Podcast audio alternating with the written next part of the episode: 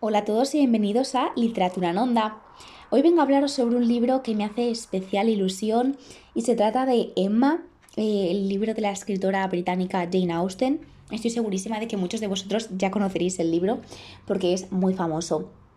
Este libro hace como un año que quiero leerlo y lo tenía en la estantería cogiendo polvo y tenía muchísimas ganas ya de leerlo, no podía dejarlo pasar y me lo he leído rapidísimo, como en cinco días y el libro tiene unas 500 páginas, así que mm, vamos, me he bebido el libro súper rápido porque es que ha sido una lectura apasionante. Me gustaría poneros primero un poco en contexto sobre la escritora y, su época. Jane Austen es una escritora británica muy, muy, muy prolífica, ha escrito muchísimos libros. Em, probablemente el primero que os venga a la mente es Orgullo y Prejuicio, famosísimo y maravilloso. Em, pero quizás no suenan tanto otros títulos como Juicio y Sentimiento, Persuasión, Mansfield Park, La Abadía de Northanger, Lady Susan, Los Watson, y ya me callo por no seguir nombrando títulos. Bueno, este es el primer libro de, Jane Austen que yo leo. Eh, he empezado por Emma sencillamente porque es el ejemplar que tenía en casa, pero mucha gente inicia Jane Austen con orgullo y prejuicio. Pero bueno, yo tenía especial predilección por leer Emma porque vi la película que se, que se hizo hace uno o dos años y me gustó muchísimo, así que era una lectura que no podía faltar. Bien, el libro Emma fue escrito en 1815.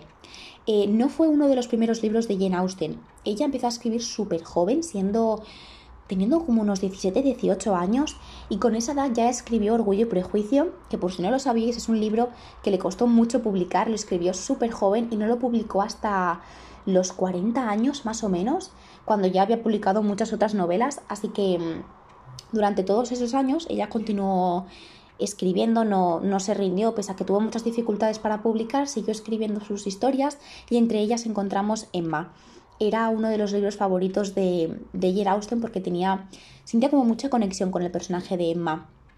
Bueno, os voy a contar de qué trata la historia porque estaréis intrigados. Eh, Emma, como su título indica, nos cuenta la historia de la señorita Emma Woodhouse, una jovencita de unos 20-21 años que vive en Inglaterra en un pueblecito llamado Highbury. Allí vive con su padre, el señor Woodhouse, eh, un señor viudo desde hace muchos años. Emma tiene una hermana mayor que se llama Isabela, que ya bueno, está casada y vive con, su esposo y sus cinco hijos en una, en una mansión alejada de, de Highbury. Este libro, em, ¿cómo definirlo? Coloquialmente os diría que es un libro de cotilleos. De verdad, este libro es como una telenovela. Nos cuenta cómo Emma eh, crea todo tipo de artimañas para juntar a su mejor amiga con el hombre que ella considera que es el mejor para ella, ¿no? Entonces es un libro todo el rato de, líos amorosos, de, Emma creando sus pequeñas artimañas para, para unir amorosamente a, sus conocidos. Em, he de reconoceros que tengo sentimientos encontrados con el personaje de Emma. Creo que em, no es definitivamente mi personaje favorito de la historia, pese a ser el personaje principal. ¿Por qué? es un personaje que la propia Jane Austen en el libro la describe como una niña orgullosa, vanidosa, que lo único que quiere realmente es quedar bien a ojos de los demás. Es decir, Emma quiere que todo el mundo piense bien de ella, que todo el mundo la vea como una niña buena, que, que es obediente y es elegante y tiene sus modales. Pero mm, en el fondo es una persona muy insegura y que lo que hace es liar amorosamente a sus conocidos. Em, creo que lo más divertido de toda la historia es que todas las pequeñas artimañas que crea Emma al final nunca le salen bien. Es muy divertido ver cómo está todo el libro intentando juntar a su amiga la señorita Smith con un personaje que evidentemente no os voy a nombrar para que cuando leáis la novela tenga emoción. Es muy divertido ver eso, cómo le salen mal todos sus pequeños artimañas. Mm, creo que el personaje que más me ha gustado, fijaros, no es Emma, es el señor Knightley, es eh, un conocido de la familia de los Woodhouse y es un caballero bastante más mayor que Emma, con una educación excelente y creo que es un personaje buenísimo, es un personaje que sabe ver lo que hay detrás de una persona. Es de esos personajes que saben perfectamente calar a las otras personas y es quien, quien le da los mejores consejos a Emma. Eh, tenéis que pensar que el padre de Emma, el señor Woodhouse, siempre adora a su hija y le dice lo maravillosa que es, pero no es capaz en ocasiones de ser recto y duro con ella, de decirle las cosas como, como son. Mientras que el señor Knightley es el único de todo el libro que es capaz de decirle a Emma, te estás equivocando haciendo esto y liar amorosamente a la señorita Harriet y a tal caballero no es lo correcto. Es decir, es un personaje que sabe poner las cartas sobre la mesa y decir las cosas tal y como son. Y es un personaje que adoro, es maravilloso. Una de las cosas que más me han gustado del libro es em, la profundidad psicológica de los personajes. Eh, Jane Austen tiene una capacidad de, penetrar en la psicología de, los personajes y a lo largo de 500 páginas acudimos a una, a una maduración de los personajes, en concreto de Emma. En la primera página, Emma es una niña tonta y caprichosa, pero en la página 500 es un personaje que se ha dado cuenta de que las artimañas que ha hecho no son correctas y ha llevado a hacer el mal a las personas y en ocasiones dañar los sentimientos de su amiga, la señorita Harriet. Entonces, es una evolución de los personajes increíble. Em, cabe destacar la, especie de monólogo interior que lleva a cabo Jane Austen en ocasiones, eh, a lo mejor está varias páginas em, explicando los sentimientos y los pensamientos de la señorita Woodhouse y y esto ayuda a, entrar en la psicología de ese personaje y entender lo que pasa por su mente y entender lo que siente. De verdad, no soy la única que opina que los libros de Jane Austen em, se caracterizan por eso, por esa psicología de los personajes que es increíble. Me gustaría también hablaros del, del contexto que envuelve a toda la novela que es interesantísimo. Es un libro que se enmarca dentro de la época victoriana y esto se va a ver reflejado tanto en las costumbres de los personajes como en el léxico empleado. El léxico es muy ampuloso, un lenguaje muy muy recargado, un poco barroco y la sintaxis es compleja. Os advierto de que encontraréis intervenciones de personajes que pueden durar 10 líneas seguidas o incluso una página entera. En ocasiones es muy difícil continuar con el hilo conductor de lo que se está diciendo porque, como os digo, el léxico en ocasiones es complejo y, la sintaxis es muy recargada.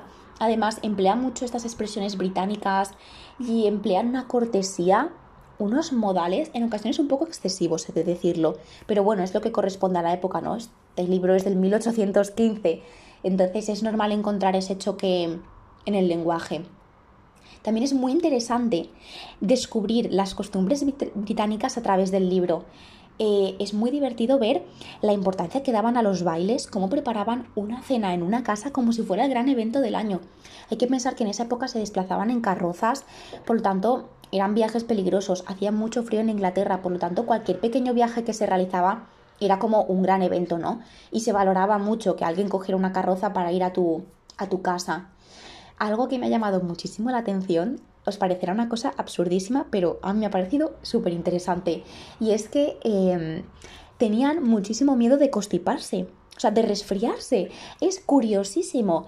Em, el padre de la señorita Woodhouse, cada vez que Emma sale de casa o va a ir a alguna cena, siempre le dice, ten cuidado, no te vayas a resfriar, no vayas por los jardines porque la humedad puede hacer que te resfríes. Em, cada vez que venían invitados a una casa, Tenían mucho cuidado con las corrientes de aire que entraban por las ventanas, siempre se situaban cerca del fuego.